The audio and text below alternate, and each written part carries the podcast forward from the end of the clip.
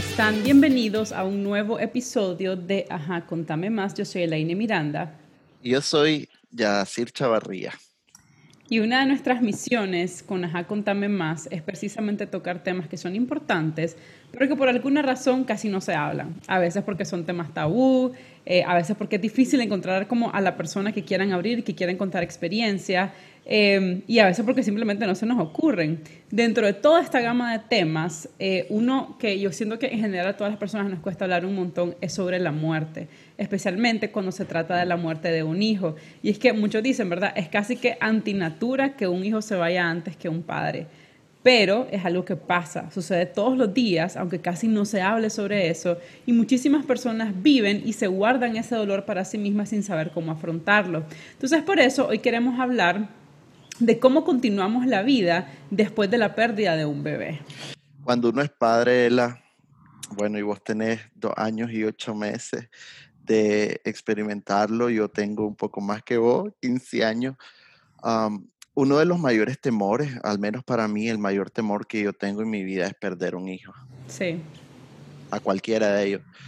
Y por eso eh, eh, imaginarlo solo ah, para mí es muy difícil, pero bueno, están, ¿no? Em, y, ponerse a pensar en, pues que eso, en esa posibilidad, eh, al menos a mí eh, me mueve mucho, me trastoca tanto que también no se me hace muy fácil hablarlo con alguien que sí lo ha vivido. Em, y hoy justo queríamos hacer eso. No, y definitivamente es bien difícil y yo el otro día estaba pensando cómo es un tema que realmente te toca hasta que sos papá, porque todos escuchamos de la muerte de personas en diferentes momentos, ¿verdad? O sea, yo antes de ser mamá, por ejemplo, tu, tu abuela, la Coco, perdió a un hijo de 20 años, o sea, era, era una persona súper joven que tal vez antes uno dice, no, pues que ya a los 20 años uno era adulto, tenía dos hijos y todo, pero, pero era un chaval realmente de 20 años.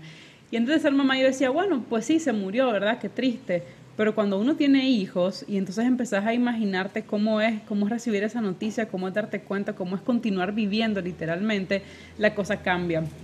Hace unos cuantos, hace como tres meses más o menos, yo no sé si te acordás, yo no sé si te acordás, ya veníamos manejando por la suburbana y, están como, estos cruces, ¿verdad? En los semáforos y que cuando es de noche uno como que se quiere tirar de un solo porque pues te da miedo, pero al mismo tiempo no sabes si viene otro carro o es peligroso o tal vez estás esperando y el otro se tira. Y te dije en ese momento, de repente tuve como, como una como un flashazo así súper rápido y veníamos con los dos niños atrás, pues Lorenzo habrá tenido, no sé, cuatro meses, tres meses y Luca dos años y piquito y ni siquiera me dejaste terminar o sea, yo te iba a contar la visión súper rápida que tú y me dijiste, no, no, no, no quiero que me lo contes, no quiero saber, no hablemos de eso. Entonces, en general, la muerte es un tema que no se toca, pero cuando se trata de la muerte de nuestros hijos, es todavía, o sea, es, es, es terrible, pues, o sea, es súper es, es, súper duro, súper doloroso. Uno literalmente no se lo quiere ni siquiera imaginar.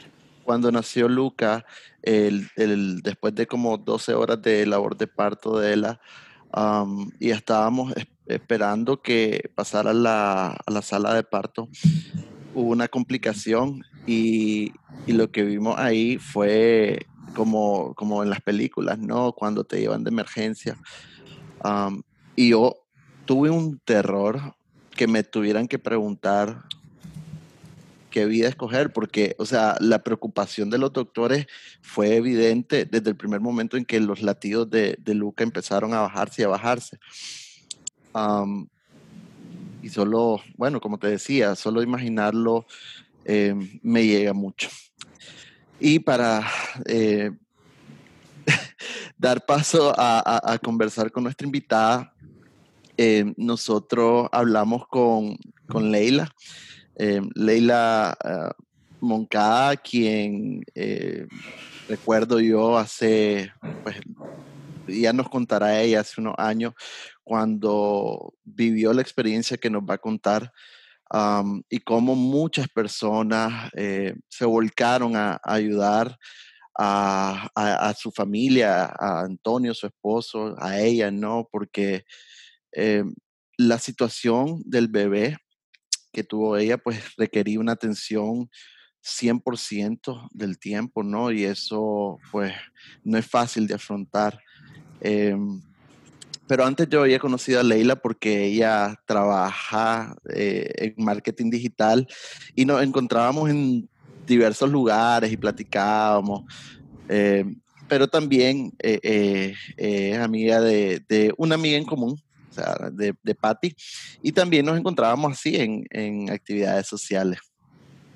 Que a la Patti justamente la entrevistamos, imagínate qué curioso, a la Patti la entrevistamos en la temporada pasada sobre la infertilidad. Entonces eh, tocamos un tema de nuevo que tiene que ver con hijos, con nacimiento desde una perspectiva completamente diferente no quiero decir si igual o peor o mejor de dolorosa, pero que ambas situaciones son sumamente dolorosas.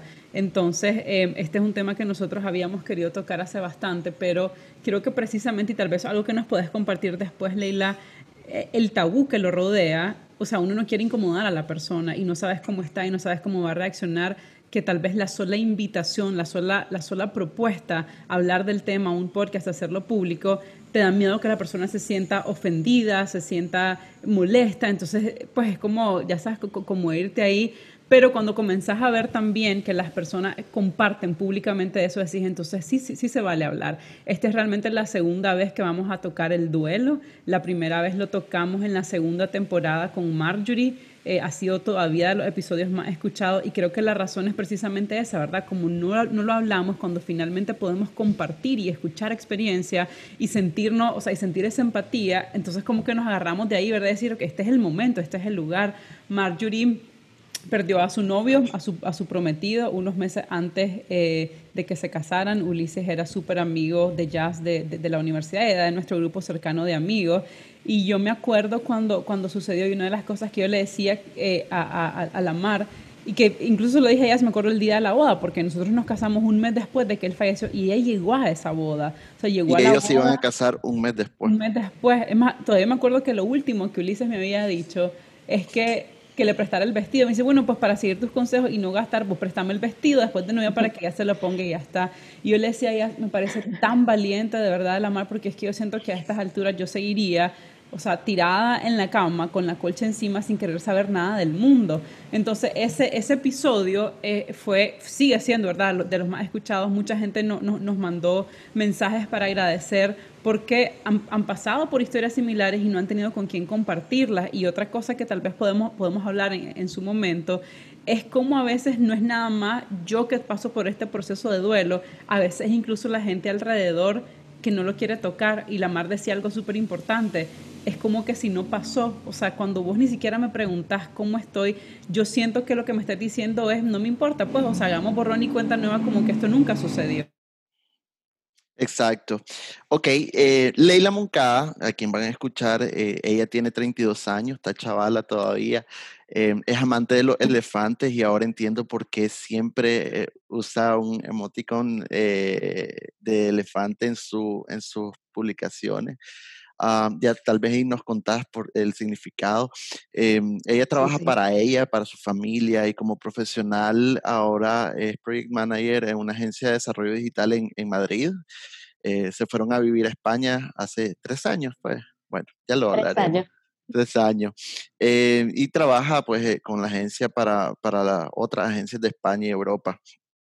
le encanta evolucionar y evolucionar después de tu experiencia no debe ser muy fácil. Eh, por eso ha trabajado mucho en su ámbito personal y profesionalmente.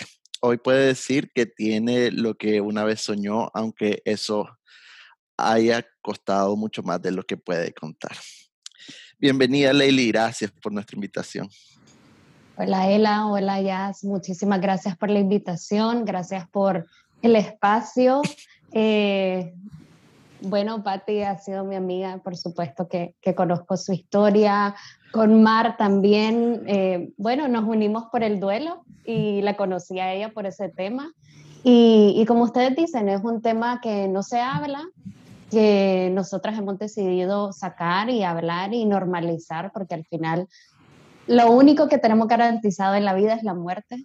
Así es. Y, y no, no, lo hablamos, no lo hablamos, nadie nos enseña cómo reaccionar, qué hacer, ni, ni nada.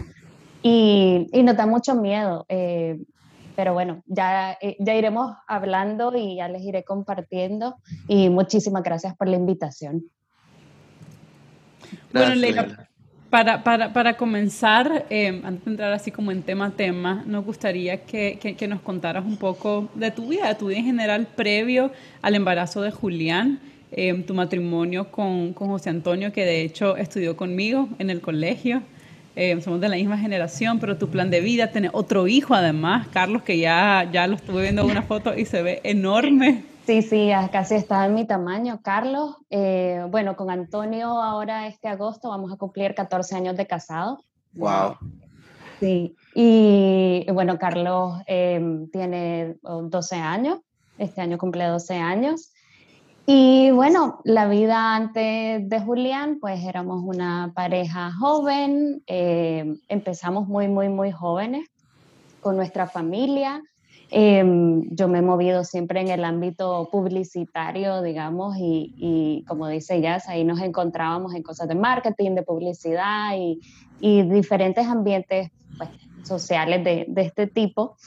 Y, nada, la verdad es que nos tomamos casi siete años en volver a pensar tener otro hijo, porque ya sabes, la vida de, agencia sobre todo es, es, te absorbe, te absorbe completamente, tenés que estar todo el tiempo ahí, eh, que el evento, que el esto, que el otro, y entonces al final nunca le das tiempo porque, porque yo siento que la maternidad es algo que requiere muchísimo tiempo, muchísima responsabilidad.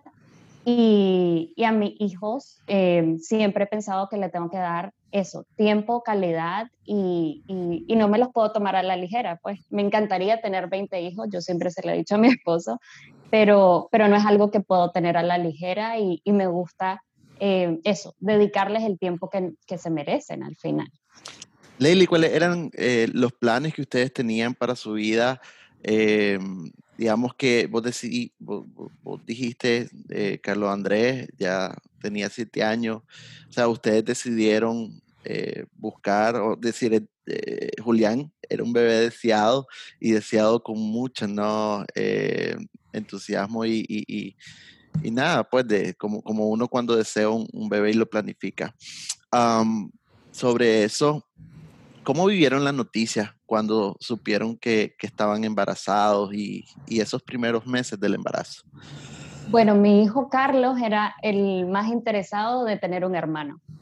Eh, tenía como dos años o así de estarnos diciendo que quería un hermanito, que quería un hermanito, pero, pero bueno, por una y otra cosa eh, no nos poníamos con ellos. Eh, finalmente se da la oportunidad, yo salgo embarazada y estábamos felices, por supuesto, tenemos una relación estable, mm, Antonio y yo teníamos trabajo estable, digamos que mm, el escenario ideal para tener otro bebé. Carlos ya estaba más grande, entonces pues tampoco la carga iba a ser tan pesada. Él nos puede contar qué es tener dos bebés ahí chiquitos y tal. Hermanita, ¿qué te puedo yo decir? Lo cansado que puede ser, entonces claro, con Carlos ya un poco más grande, yo dije, bueno, puedo dedicarle el tiempo. Em, me acuerdo que, que, recién había terminado incluso, yo, yo dije, me quiero tomar un break, quiero tomar un descanso, quiero hacer esto bien, quiero dedicarme a esto. Eh, porque ser mamá es un trabajo, es otro trabajo, por eso lo, me presenté con, bueno, pues parte de mis trabajos pues es ser mamá, ser esposa y, y bueno, y también soy project manager. Em, y e, es eso, es para mí es un trabajo, entonces bueno, es el escenario ideal, yo dejo de trabajar, mi esposo tiene su compañía que, que en ese entonces iba súper bien, vale, podemos y para adelante. Eh, estábamos felices, eh, todo el mundo, vamos, desde las abuelas, tías, amigos, todo el mundo, bombos y platillos por todos lados, mimadísimas por todos lados. Mi, mi embarazo fue un embarazo súper sano, súper tranquilo, ya sabía cómo era la cosa, entonces lo llevé bastante bien. Durante mi embarazo también estuve acompañada de otras amigas que salieron embarazadas, una de ellas mi mejor amiga, Em, que ya les contaré más adelante cómo, cómo fue toda esa situación también, compartir eh, el duelo con una persona que, que, que, sí tuvo a su hijo, a su hija. Y, y bueno, o sea, mm, antes de, que naciera Julián, pues eso, felicidad por todos lados, planificación, eh, comprar todo nivel de detalle de cuna, ropa, mm, ¿sabes? Eh, cuando estábamos, cuando me tocó con Carlos, pues estaba muchísimo más joven, eh, no sabía un montón de cosas, no estaba informada. Eh, habían un montón de cosas que, que, yo no sabía y yo me sentía muy preparada para ser mamá esta vez. Digamos que iba con, con todas las herramientas necesarias ya lista para ser mamá. Y esa fue la historia antes de, de Julián. Y, cuando Julián va a nacer, em, ¿estaba programada una cesárea? ¿Tuviste, o sea, los dolores normales del, parto? ¿Fue un parto natural? ¿Fue un parto por cesárea? Eh, estaba programada una cesárea. Y, y bueno, de hecho, eh, Carlos también tuvo un problema respiratorio cuando él nació. Entonces, em, pues ya traíamos esa cosita, pero dijimos, bueno, o sea, salió a los tres días, ya sabemos que pueden pasar cosas, pero, pero que todo va a salir bien siempre.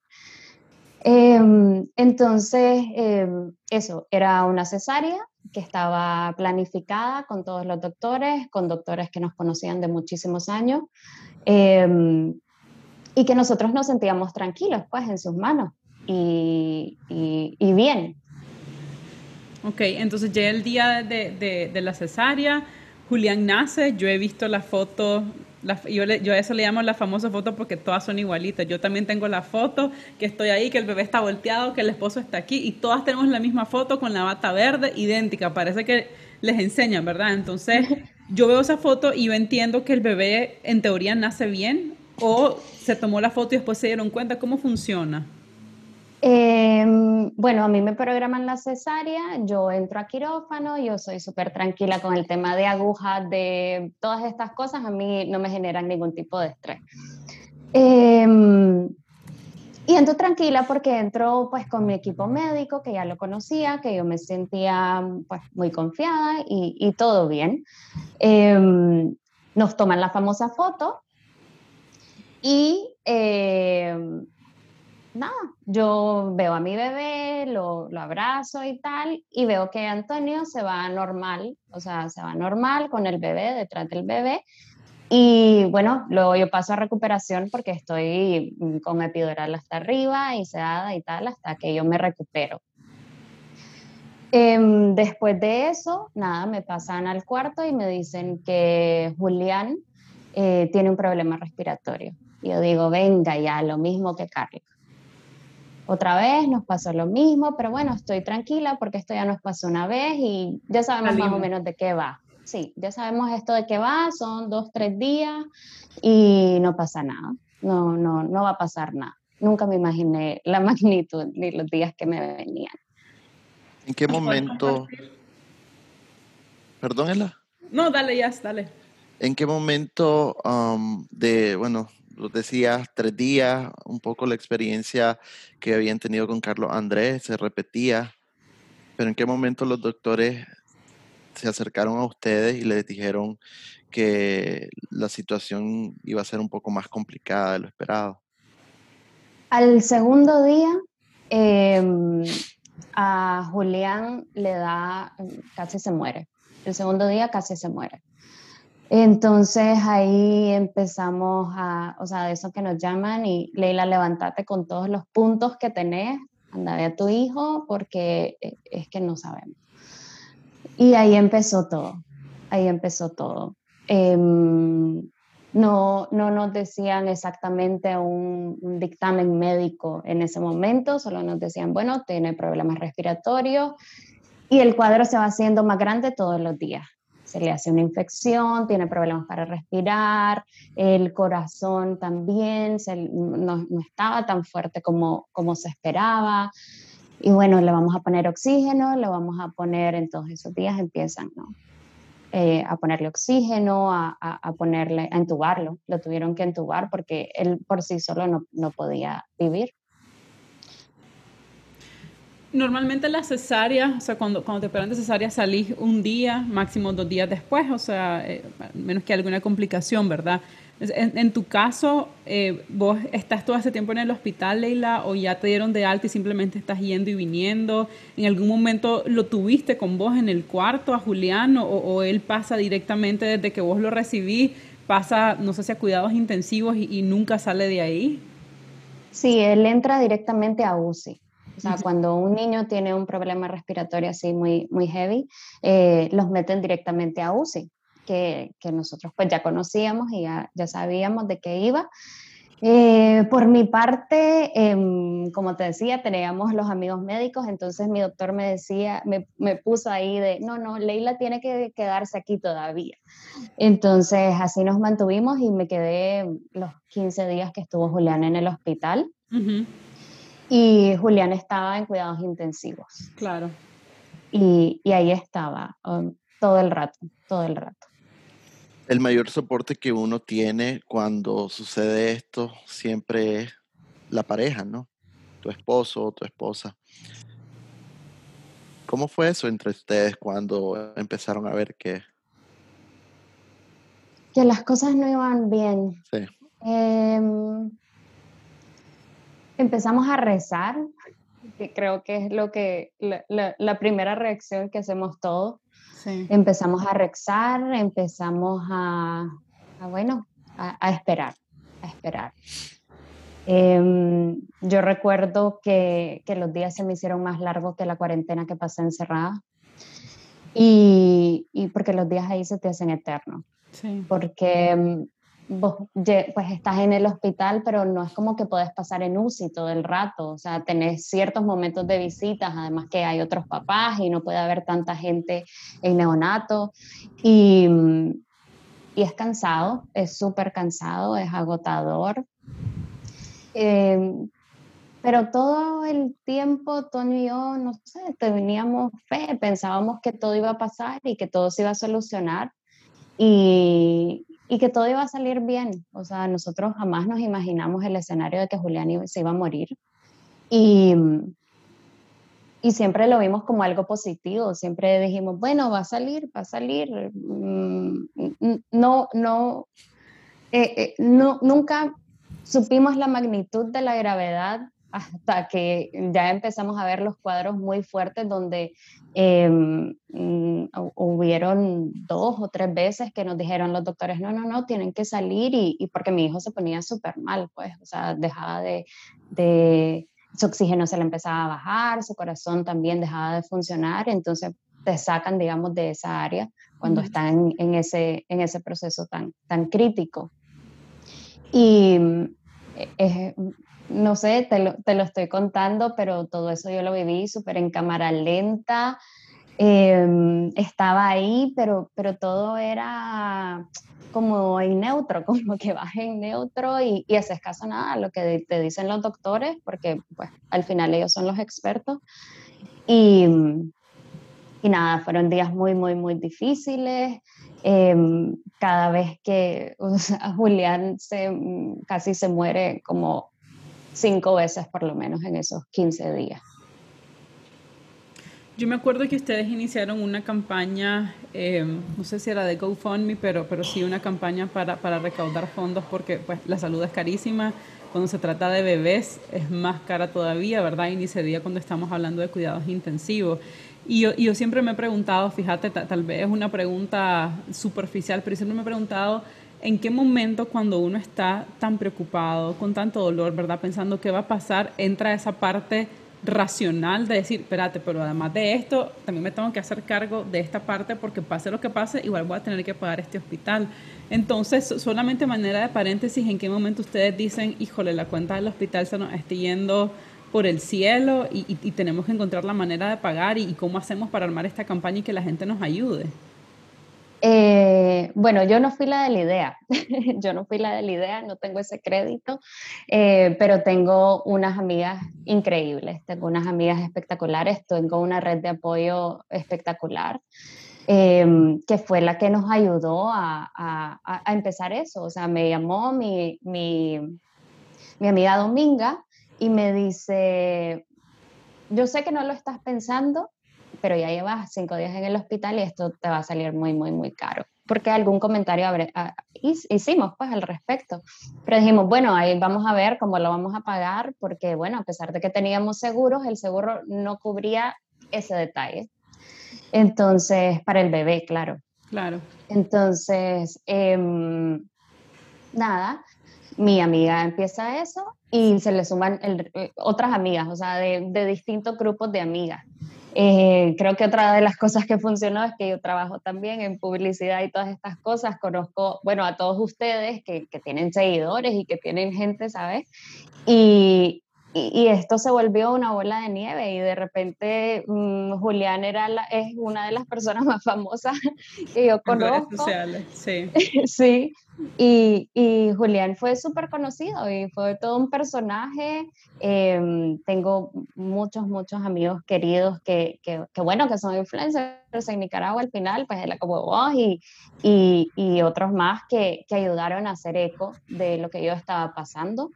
Eh, creo que fue, yo, yo creo con esto, digo, es que es una de las mejores campañas que, que ha habido de publicidad que hemos hecho y que, y que tuvo una, una, un excelente una, un excelente resultado receptividad sí, sí, y, y, y, resultados al final con el apoyo porque nos ayudaron un montón porque yo te digo hoy en día que yo no sé qué hubiese tenido que vender para poder pagar eso porque claro, es que estaba en el mm, hospital más caro de Managua. Y, y, es impagable. O sea, hoy en día te digo, es impagable. O sea, no es, no es normal lo que se paga ahí. Es cierto, es cierto. Leila, em, tu familia, la familia de Antonio, tus amistades, mientras ustedes estaban en el hospital, ¿qué les decían? Eh, hombre, que tuviésemos fe, eh, tuvimos mucho respeto por la gente. A mí usualmente después de parir me da por no querer ver a la gente, así que yo ya tenía todo el mundo aleccionado que por favor no me visitaran, no nada y tal. Así que, bueno, amigos y familiares se comportaron en ese sentido bien, respetaron muchísimo mi espacio a pesar de todo lo que estábamos pasando y, y sabiendas que podía pasar cualquier cosa, pues hablando de cualquier cosa que mi hijo se muriera. Eh, pero respetaron un montón y, y, ahí estaban todo el tiempo. Mm, nos mandaban mensajitos, nos llegaban a dejar comida, eh, estaban muy pendientes de nosotros. O sea, mm, yo te digo, si no hubiese sido por mi red de apoyo, hoy yo no estaría aquí contándoles esta historia tranquila, digamos. Me tiembla un poquito la mano, pero, pero bastante tranquila, bastante tranquila y, y, y, eso, tuve una excelente red de apoyo, me preguntaban que cómo estaba. Y, y, bueno, ya después del quinto día, ahí sale mi un día a la vez. Eh, porque claro, es que después del quinto día que, que todo sigue igual, pues no, no, no, se me ocurrió que otra cosa decir más que un día a la vez. Y, y así empecé con ese mantra de, de bueno, vamos a ir con un día a la vez, con las cosas con calma y, y, a ver qué pasa, a ver qué pasa teniendo la fe y confianza de que todo iba a salir bien, o por lo menos como yo quería que, se, que salieran las cosas. Llegaron padres, llegaron de la religión que te imagines, los chakras, los, los no sé qué, o sea, lo, que te imagines rezó por nosotros, lo que te imagines y para, por, la, por, la, por la salud de Julián. Y, y, eso, estuvimos muy acompañados, muy bendecidos en ese sentido por todas mis amigas, por toda la red de apoyo, por, por personas que no nos conocían incluso, eh, que me escribían. Y, y, en ese momento, de hecho, como comentaba la Ela, eh, no nos damos cuenta y, y son tabús al final em, de la cantidad de gente que le pasa este tipo de cosas. O sea, yo tuve por lo menos en los primeros tres días tres llamadas de mujeres distintas que no sabía quién era, eh, que me comentaban, no, no te preocupes, a mi hijo le pasó eso, no sé qué, pero salió, o a mi hija le pasó eso, pero salió tal. Y, y son cosas que no se hablan, son cosas que no nos damos cuenta, que todo queda mm, pues tras vestidores, escondidos. Yo digo, ¿y cómo es esta gente para pagar tantos días en el hospital? Totalmente. Mm, no sé, no sé, o sea, claro, me surgían un montón de preguntas. Em, pero bueno, mm, al final, pues, eh, creo que en ese sentido fuimos súper bendecidos de estar muy acompañados por, por nuestra familia y por nuestros amigos. En este, en este vivir un día a la vez que vos decís a partir del quinto día que decís, bueno, esto, esto no está mejorando, no, no, no sé qué va a pasar, en algún momento te replanteas y decís, híjole, tal vez, tal vez no va a vivir, tal vez no, no, no, va a ser el final, el final que yo estoy esperando, llevarme a mi bebé a mi casa, o, o es algo que, que, que, sucedió, que sucedió así de pronto, aunque ya sabemos que estaban en, en cuidados intensivos, pues. Sí, tres días antes que, que muriera Julián, yo estaba resignada. y, y, estuve con mi hijo, me acuerdo, todo el día, porque claro, es que ya no había demasiado que hacer tampoco. Y, y me daban más permiso de estar con él. Entonces, em, yo empecé a resignarme, yo empecé a, vamos, yo no decía mi hijo se va a morir, pero pero empecé a soltar, empecé a soltar la idea de que, de que iba a estar. ¿Y fue porque, por, por, por, lo que veías o, los doctores de alguna manera, o sea, tres días antes ya te prepararon y te dijeron, mira Leila, pues no, no, no creemos que vaya a ser posible, es mejor que te vayas despidiendo, que te vayas preparando? ¿O fue algo más de, de voz interno, quizás hasta como mamá, de decir, esto no va a suceder? Fue algo mío, fue algo mío. Los doctores hicieron todo hasta el último segundo de Julián, eh, pero era algo mío. Yo veía las crisis que tenía Julián, estaba súper hinchado ya de tanta medicamento y cosas que le metían. Y, y, como les dije en un inicio, es que yo quiero una calidad de vida para mi hijo. Yo quiero que mi hijo viva bien y que viva feliz. Yo no quiero esto. Claro cuando, cuando mi papá murió, después de tres años de, luchar contra el cáncer y ya no habían dicho que pues, le quedaban pocos días, vos decís, uno se resigna, ¿no? Yo igual me, me, me resigné y solo estábamos esperando. Y aun cuando uno está esperando, ese momento de tener la certeza y ver, ¿verdad?, que, que fallece, es indescriptible, ¿no? El dolor ese momento. completamente. Eh, a mí me pasó, o sea, yo les estoy contando, sí, yo tres días antes pues me empezaba a hacer la idea y, y, me empezaba a plantear de que Julián no se iba a quedar, aunque mi corazón quería todo lo contrario. Pero, eh, pero en el momento que ya nos llaman, porque, claro, pasan tres días que, digamos, son los más intensos. Los últimos tres días fueron los más cansados, los más agotadores. Em, las cosas iban peor, los doctores nos llamaban más seguido, que fuéramos a acompañarlo. Y ya el último día em, nos estuvimos turnando, Antonio y yo. Entonces no dormimos absolutamente nada.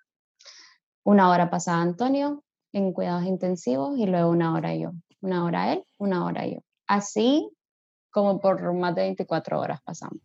¿Te dejaban cargarlo mientras estabas en cuidados intensivos o solamente era verlo? Solamente era verlo, no lo podía cargar porque Julián estaba súper entubado. Yo lo pude cargar hasta que se murió. Y obviamente, pues eh, eh, es, indescriptible el dolor que uno siente en ese momento. Los días siguientes, cómo, cómo se vivieron, que, porque uno cuando es creyente, por ejemplo, uno se aferra a la fe, ¿no? Y a, y a, a sentir que, pues que al final esto pasa por algo. Sin embargo, vos, varios, varias semanas después, eh, decías, y literal, esto escribiste, Hoy estoy molesta con el mundo.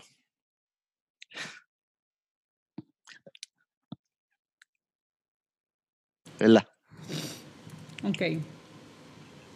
Em, hoy estoy molesta con el mundo y me da igual. No quiero el plan, de, el plan que Dios tenía destinado para mí y el de las cosas pasan por algo. Vos eras mi plan y vos eras mi algo. No quiero hacer como si no pasaste y nada positivismo tóxico por tu muerte. Te lloro y me duele. Esto lo escribí dos años después. Esto lo escribí dos años después.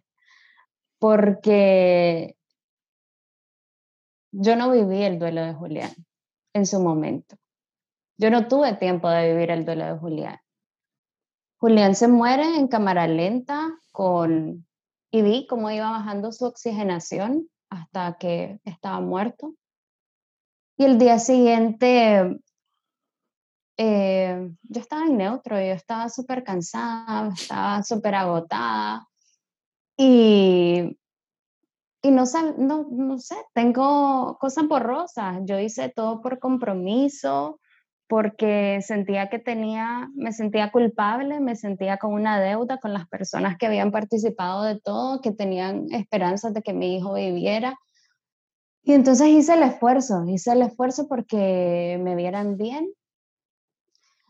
Tuve que, consolar a mi mamá, tuve que consolar a mi suegra, tuve, tuve que hacer muchas cosas y no había espacio para mí en ese entonces mientras yo estoy haciendo todo lo que se tiene que hacer. Y, y, y, recuerdo, por ejemplo, lo, lo, que contaba la Mar de ir a buscar cajas, ir a buscar cosas. Yo no tenía la menor idea de cómo hacer eso, de comprar un terreno para, para, claro, te dicen que tu hijo, claro, te dicen que tu hijo se murió. Después te tienen cuatro horas en el hospital eh, porque pues, no sé por qué se tardaron un montón.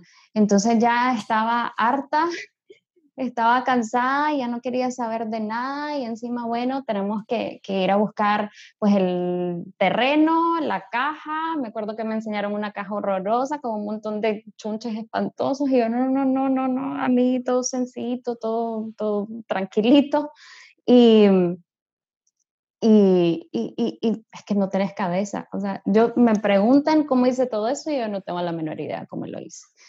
El día siguiente me levanto y mi hijo Carlos Andrés todavía no sabe que su hermano murió. Entonces todavía me toca otra parte. Eh, contarle a su hermano que su hermano murió. Nos fuimos a desayunar a un lugar que dijimos nunca en la vida nos volvemos a sentar aquí, no me acuerdo ni cómo se llama, pero no nos queremos acercar nunca más a ese lugar porque fue espantoso. Y, y le contamos a Carlos. Y me acuerdo que antes de contarle a Carlos llamé eh, a una psicóloga amiga, porque bueno, las amigas dieron para todo para las amigas dieron para todo. Y, y llamé a Daniela y le dije, oye Dani, mmm, ¿qué le digo a Carlos? ¿Cómo le digo esto? Eh, me acuerdo que esa noche pasó en la casa de un primo y yo dije, bueno, que, que, se, que lo tenga alguien más porque yo no tengo cabeza ni, ni energía, ¿verdad? Y, y bueno, nada, eh, se lo contamos tal cual.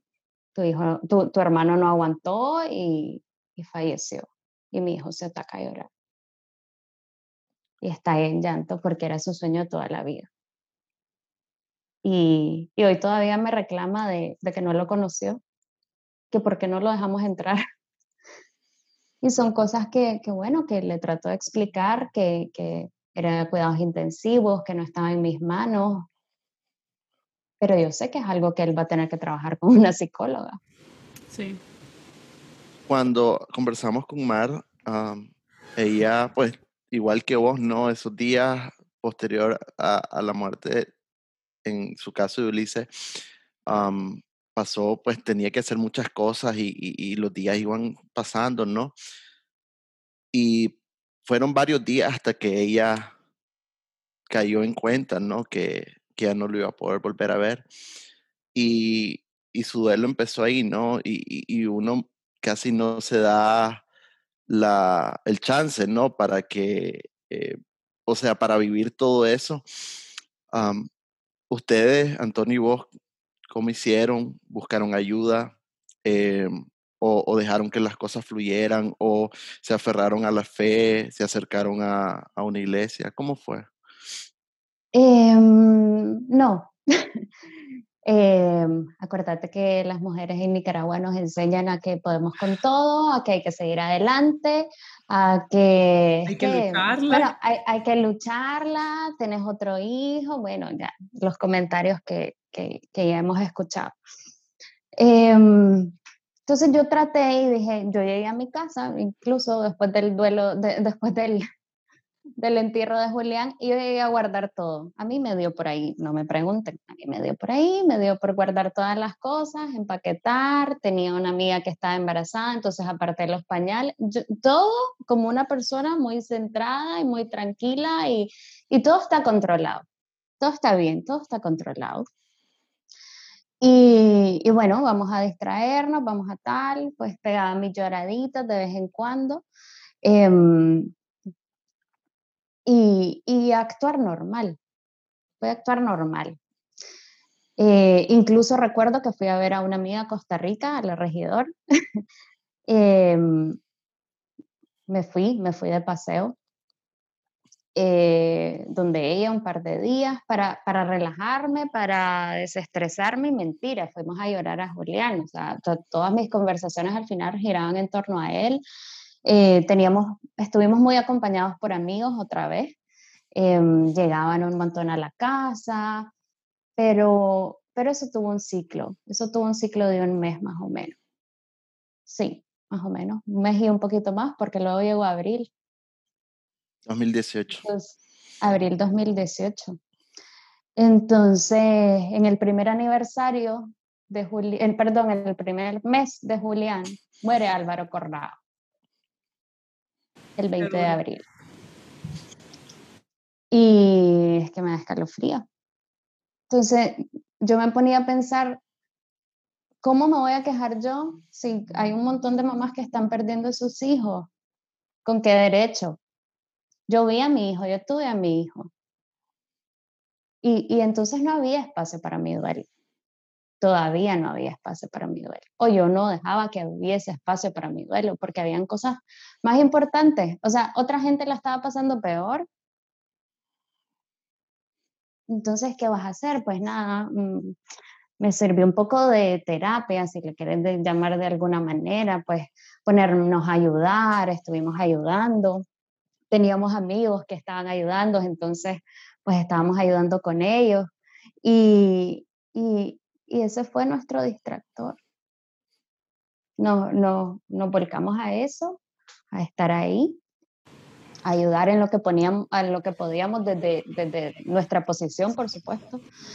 Em, sin exponernos, porque siempre le he dicho a Toyo, yo no voy a, bueno, mi vida tampoco la voy a arriesgar, tengo otro hijo, pero, pero desde nuestra posición sí, y, y, y, en eso nos volcamos, pero todavía no había duelo de Julián. El duelo de Julián yo lo viví, se podría decir que un año después. ¿Qué, qué tiene Ahí que lo empecé a vivir. ¿Qué tiene que pasar en tu vida, Leila, para que realmente, o sea, para que finalmente, mejor dicho, comences a vivir ese duelo que, que te tomó un año, pues? Em, yo caí en depresión. Yo caí en depresión por un par de semanas, tampoco fue demasiado. Eh, y dije, no, yo no quiero esto. Pero, pero lo necesito. Em, pasa abril, en junio, nosotros decidimos tomarnos un break en junio del 2018 decidimos tomarnos un descanso de todo lo que estaba pasando en abril. Dijimos, bueno, Carlos ya lo ha pasado bastante mal, encima que se le muere el hermano, pasa encerrado en la casa, mm, no hace nada, me voy. Me voy de paseo un mes.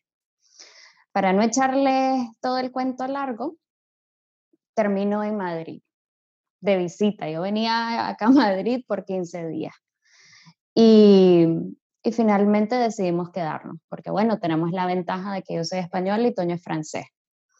Entonces, estábamos los tres. Sí, sí, sí. Nosotros, nosotros para todos lados vamos los tres. Eh, no nos soltamos. Y así ha sido pues toda la vida.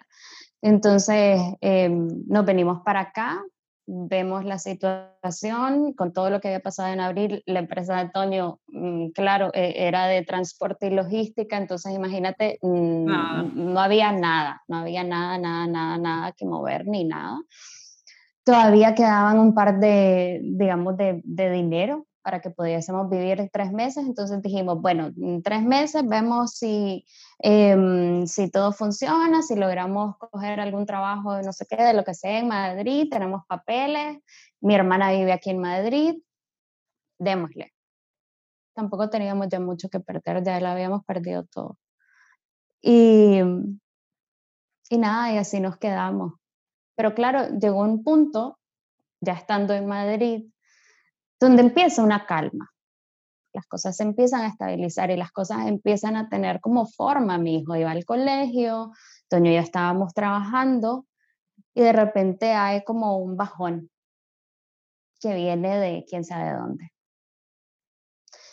Tengo un bajón y, y una depresión que me duró un par de semanas y le digo a Toño, no, yo necesito ir de una psicóloga porque yo ya no puedo con esto y se veía en mi cuerpo, em, me, me, veía hinchada y, y, luego los días que no estaba deprimida de viaje veía cómo me desinflamaba y entonces lo empecé a notar, o sea, eso que ya lo empezás a notar en tu cuerpo y a sentir.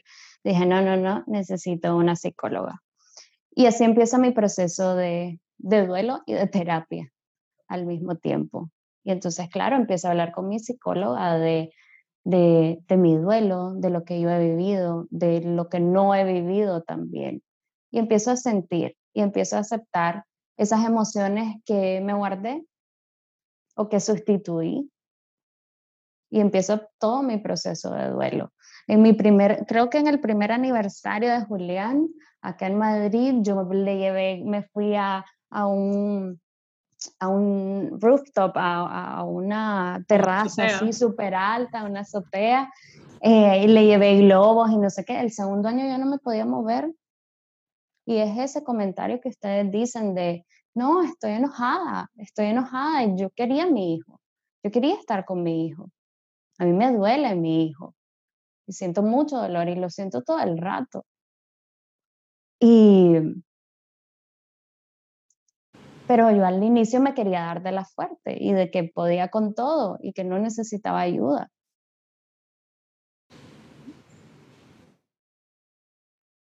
Y, y bueno. Cuando eh, vos, escribiste también, y supongo que fue un poco después o, o varias semanas después de, de, esto que ya fuiste viviendo, ¿no? De buscar ayuda con tu psicóloga y, todo lo que implicaba, ¿no? Ir, ir absorbiendo y, digiriendo y procesando el duelo. Vos escribiste, Julián, en los días más felices siempre estás. No sé cómo vivir esta montaña rusa de emociones. De momentos te río, en otros te lloro, pero siempre presente. Llegó un momento... Sí, dale. No, porque ha, ha, sido, ha sido increíble. Eh, yo creo que no es coincidencia, pero me mudé de Nicaragua un 3 de agosto. Ahora que me vine a vivir a la playa, me mudé un 9 de, un, perdón, un 3 de julio. Y siempre los tres nos pasan cosas bonitas. Entonces, los tres o los 20. Yo digo que no es casualidad. Y, y, y, nada, él está presente en todos mis momentos. Yo odio volar, pero ahora se ha convertido en mi momento donde me pongo mi playlist de Julián, porque tengo un playlist que hice en el hospital con todas las canciones que me hacen llorar, que hay desde Cerati hasta mm, de lo que te imaginé. y, y tengo mi playlist de llorar. Entonces me lo pongo y, y hasta se ha hecho famoso de, de, que mis amigos, por ejemplo, cuando viajan o cosas así, toman fotos a las nubes y ponen un elefante. Porque mm, Julián se convirtió en ese elefantito volador, en mi Dumbo. Creo que una de las, de las cosas maravillosas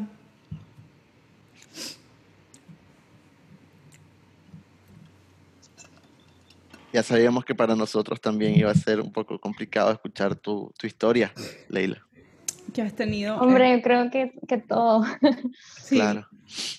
Es el apoyo de tanta gente, ¿verdad? Y que, y que uno lo ve como una bendición. Fíjate que yo tengo una, unos primos, pues un primo, un primo hermano, que perdió a su hijo de dos años en el 2015. Yo me acuerdo que yo estaba fuera del país y, y mi prima me escribió y me dijo, fíjate que, que se murió. Y yo, pero, pero ¿cómo? Entonces, él le dio una gripe, le dio una calentura, se lo llevaron al hospital en León, no salía, se lo trajeron al hospital a Managua una semana, dos semanas, no se mejoraba, no se mejoraba, y de pronto le dicen, es que su hijo tiene leucemia, usted no sabía que su hijo tiene leucemia. Y entonces, no, nadie sabía. Y como uno o dos días después que, que finalmente le dijeron que, que, pues, que tenía leucemia, el bebé se murió. Y digo el bebé porque para mí un niño de dos años es un bebé, ¿verdad? sigue siendo un bebé. Y eso fue hace seis años, ya en septiembre justamente van a ser seis años. Y mi, y mi cuñada se la ha pasado muy, muy mal. Y una de las cosas es que eh, su familia le ha recriminado y, casi que culpado, ¿verdad? O sea, es que no cuidaste al niño, es que se murió por tu culpa, es que cómo no, no te diste cuenta, incluso su mamá. Entonces digo yo, ¿cómo, cómo además del dolor que, yo me imagino que te acompaña toda tu vida, tenés, tenés que lidiar con eso, ¿verdad? Y ellos, fíjate, y, te lo digo por lo que mencionabas, que vos te fuiste a tu casa, y claro, cada, cada, quien lidia con su, con su dolor de diferentes maneras, y vos te fuiste a la casa como una persona lógica, racional, de, bueno, voy a arreglar las cosas, voy a arreglar lo que tengo que regalar, tal vez dejo guardar algunas cositas. En el caso de ella, ellos pasaron como un mes más en Managua, porque se rehusaban a regresar a su casa en León, y lo que ella decía es, o sea, yo me fui, dejé mi casa con todos los juguetes y pienso en mi casa ahorita y veo todas las cosas que están aquí de mis hijos y claro, vos salís y siempre hay un reguero de juguetes, sobre todo cuando están tan chiquitos. Entonces ella decía, para mí regresar y tener que lidiar con ver su ropa, sus zapatos, sus juguetes tirados, sus carritos y todo eso, no, no, no puedo. Y fíjate, es un tema que, que ellos se separaron un montón de la familia, o sea, es raro que lleguen a una reunión, probablemente llegarán a una o dos reuniones en todo el año. Es más, mi, papá falleció en noviembre del año pasado y lo vi después de, creo que más de un año, o sea, creo que la Navidad pasada ni siquiera habían estado ahí. Entonces, y siento, fíjate que gran parte de, de, de, de eso es que yo creería que ellos no han terminado de, vivir el duelo realmente, o sea, que se lo guardaron ahí, que entre, que entre las culpas y las críticas y el quedó ahí, ¿verdad? Y, y, y, es parte importante de decir, vos, vos, decías algo de soltar, ¿verdad? Y, y, de vivirlo y de apropiarte, y si hay que llorar, pues, pues, pues hay que llorarlo, porque si no, entonces físicamente quizás te estás moviendo, pero mentalmente y emocionalmente seguís todavía como, como en esas películas, ya sabes, en que la persona vive y revive el mismo día y lo vuelve a vivir, y yo me imagino que de alguna manera emocionalmente hay, hay, hay miles de personas así. Sí, totalmente. Um, bueno, dos cosas. Ayer que Jazz me escribe y tal, y, que hablamos de esto, me costó dormir. Porque claro, yo, yo, yo en mi vida normal sí que recuerdo a mi hijo, lloro pues uno que otra vez, pero el resto de mi vida yo estoy tranquila, digamos. Yo ya conseguí estar bastante serena al respecto, pero obviamente abrir esta tocar esta heridita, hombre, no es fácil, no es fácil. Pero por otro lado me gusta compartirlo, por ejemplo, como, como los de tu familia. Yo lidié con, con comentarios de, ah, la Leila y Antonio se fueron a canalear a Costa Rica con todo el dinero que recogieron. Wow. Wow.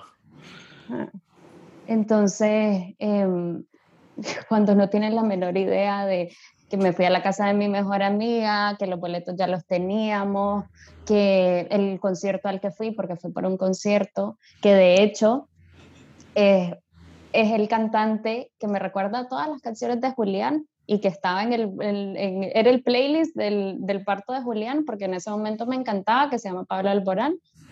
Y una de sus canciones dice, te prometo que vamos a ser eternos. Y es lo que dice su tumba. Y, y, la gente no tiene la menor idea de lo que estás pasando y, y la gente no tiene la menor idea de, de, los significados de las cosas. Yo creo que la tumba de Julián es, el, es de los pocos o quizás el único que tiene una frase de una canción y un elefante. es porque yo lo quise así, son mis significados y es lo que es importante para mí. Y, y, este tipo de comentarios, pues nosotros lo que hicimos con la gente es alejarnos.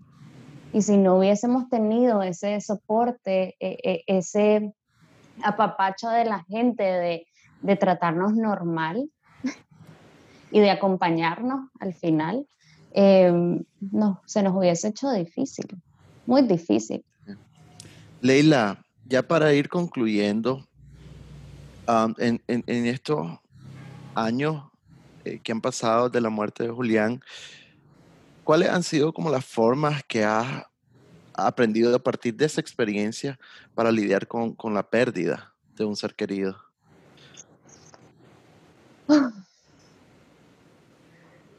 ¿Qué, qué he hecho? Bueno, una, una de, las formas y para mí la más importante es buscar ayuda profesional. Claro. Tenés que buscar ayuda profesional. Ese es mi número uno.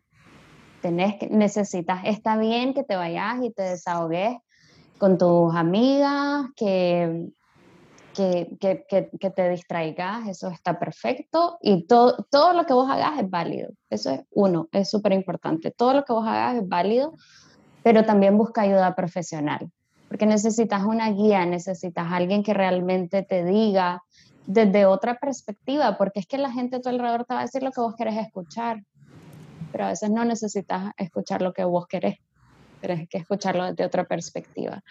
Para mí, número uno ha sido terapia, dos, compartir esto. Al final, em, pues como como Julián se volvió famoso, eh, a mí me buscan mamá o me buscan amigos de, ay, fíjate que tengo una amiga que acaba de perder a su bebé, porque claro, no solo hablamos de pérdidas de bebés recién nacidos, o sea, mm, también hablamos de, de, pérdidas estacionarias, de que tenés uno o dos meses y, se, y, y perdés a tu bebé. Y todas esas pérdidas son súper importantes y no las hablamos, las tenemos súper normalizadas y es un bebé, es un bebé que vos estás deseando, vos te hiciste una historia, te empezás a hacer una historia desde que te creas la ilusión. Sí. Y, y no la puedes dejar pasar así por así. Entonces, por más tres semanas que tengas embarazo, es importante y es igual de importante que tomes terapia, ya sea tres semanas o, o, lo que sea. Es súper importante. Y bueno, otro de los mecanismos que, que yo he encontrado, em, la lectura feminista me ha ayudado un montón. Em, los libros también me han ayudado. Encontré varios libros de, de pérdida estacional y, y, donde iba encontrando, no respuestas, pero las palabras, le iba poniendo nombre a todos esos sentimientos que yo iba viviendo. Y eso me ayudó un montón a, poner, a poder nombrar cada una de esas cosas, a poder decir, ¿sabes qué? Estoy triste en este momento y me siento mal y estoy, ¿sabes qué? La, hoy amanecí encachimbada. Hoy amanecí encachimbada pues porque yo quiero tener a mi chihuín y no lo tengo. Y, y este tipo de cosas, aprender a normalizarlas y saber que está bien sentirte triste y saber que está bien sentirte enojado, hacer, a, sentir que está bien hacer una parranda, un berrinche y decir, ¿sabes qué? No quiero ver a nadie, no quiero ver a nadie. Y otra de las cosas que me funcionó un montón es poner límites. Em, yo creo que no podemos permitir todo. Em, hay que ponerle límites a la gente y, con esto de, de Patty y con lo que me pasó a mí, hay que empezarle a decir las cosas a la gente. O sea, mm, bueno, yo a mí, a mí, ya no me pesa decir mi hijo se murió, pero sé que la gente que lo escucha sí le pesa. Entonces, no hagas comentarios imprudentes y ponerle límites también a la gente, porque vos no sabes lo que la mochila que anda cargando las otras personas. Para finalizar, a mí, a mí sí me gustaría eh, preguntarte por algunos de los libros, de los recursos, de, decís que estás leyendo. Em, me sorprende que el tema feminista sea algo que te está ayudando con, con esto. Em, creo que daría, daría, daría para otro tema. pero si alguien está escuchando o, se lo comparte a alguien más, ¿verdad? Que, que, que, está pasando recientemente o no tan recientemente, pero que simplemente no ha recibido la ayuda que necesita en una pérdida de un hijo una pérdida gestacional, ¿cuáles son esos libros, autores, artículos, cuentas en Instagram, ¿verdad? Que ahora hay cuentas en Instagram para todo, que vos sentís que, que te han ayudado a vos y que podrían ayudar a otras personas. Eh, bueno, de libros, eh, hay uno que se llama La cuna vacía, Las voces olvidadas, Morir cuando la vida empieza y Elige no tener miedo. Esos son mis cuatro libros favoritos, que creo que, que sobre todo si estás pasando por alguna pérdida gestacionaria o de algún hijo. Em, otra de las cosas que descubrí que yo no sabía que estas especialidades existían es la tanatología. Eh, descubrí una cuenta que se llama Gaby Tanatóloga, que es muy buena, habla muchísimo no solo de, de, del duelo estacionario, sino que de la muerte en general y que yo creo que todos deberíamos de aprender o leer un poquito, tanto como para explicar y normalizar, como para saber qué hacer también si, si estás con alguien que está pasando en este proceso. Madre Fénix, si, si sos una mamá que, que ha perdido em, a su hijo, ahí hay muchas mamás, muchísimos relatos de, de mamás que, que escriben sus cartas a sus hijos, ángeles o como les quieran llamar, o como yo que digo, mi elefante vive en el, en el arco iris. Em, ¿Qué otras cosas? Las mujeres y la culpa, es uno de mis libros feministas que te digo que, porque yo me sentí culpable muchas veces de estar feliz. Yo me sentía culpable de estar feliz, de empezar a disfrutar. De vivir. De vivir, exactamente. Yo, yo hubo un momento que, bueno, muchos momentos que me, que me, sentía culpable. Entonces, bueno, Las mujeres y la culpa, creo que es un buen libro. libro para mí. Te lo voy a pasar, por ahí lo tengo. Y, hay un TEDx que es cortito, que me gusta mucho, que se llama We don't move from the grief, we move forward with it. Nosotros no nos movemos lejos de la herida, nos movemos hacia adelante. Y yo creo que eso es súper importante también. Está subtitulado por, por, si no, por si no lo encuentran. perdón, por si no saben, pues inglés está subtitulado y es súper clarito, es, es cortito y es súper entretenido. Y, es divertido porque yo no sé por qué las, las, personas que pasamos por esto le buscamos el humor al, a la muerte al final.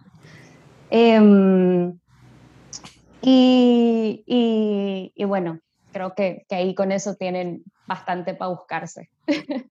Muchísimas gracias, Leila, em, por, este, por este espacio, por contarnos tu historia.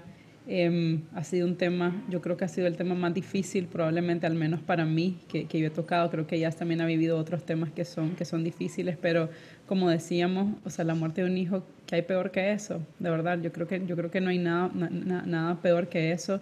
Y, y, como decíamos al inicio, una de, las, de nuestras misiones con este podcast, con Ajá, Contame Más, es sacar del closet temas que son vitales para todos y que están ahí arrumbados.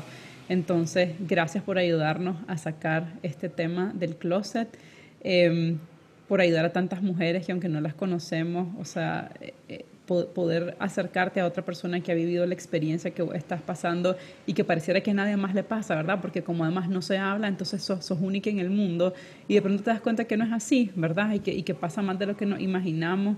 Así que gracias de verdad y, y yo espero que este, no, no espero, yo sé que así como el episodio de Marjorie ha sido súper escuchado y sobre todo de muchísima ayuda para mujeres que han perdido a sus parejas, porque son más mujeres las que nos han escrito, eh, este también va a ser de muchísima ayuda para muchas mamás que han perdido a sus hijos en etapa estacional, siendo bebés, siendo recién nacidos o incluso ya más grandes. y yo solo, Ela, para cerrar, eh, decirte, Leila, que, que de verdad admiro mucho no sé si la fortaleza es de admirar, pero yo sí creo en este caso que, que la manera en que vos eh, has sobrellevado la pérdida de Julián em, también puede ser un ejemplo, aunque los duelos, cada una de las personas las vivimos totalmente diferente. Eh, y también que tuviste em, esa, ese, eh, ese compartir que escribiste en tus redes sociales, escribiste muchas cosas y, esa eh, expresar, ¿no? Y parte de, tu proceso, que, que, que, otros también lo leyeran, ¿no? Entonces, Leila, muchísimas gracias. Gracias, Gela, gracias a ustedes por invitarme y, efectivamente hablemos más de esto. Espero que les guste, em, espero que si es necesario lo escuchen una y otra vez y estoy segura que si necesitan ayuda de Leila está ahí también para ustedes. Este ha sido el octavo episodio de la quinta temporada de Ajá, contame más.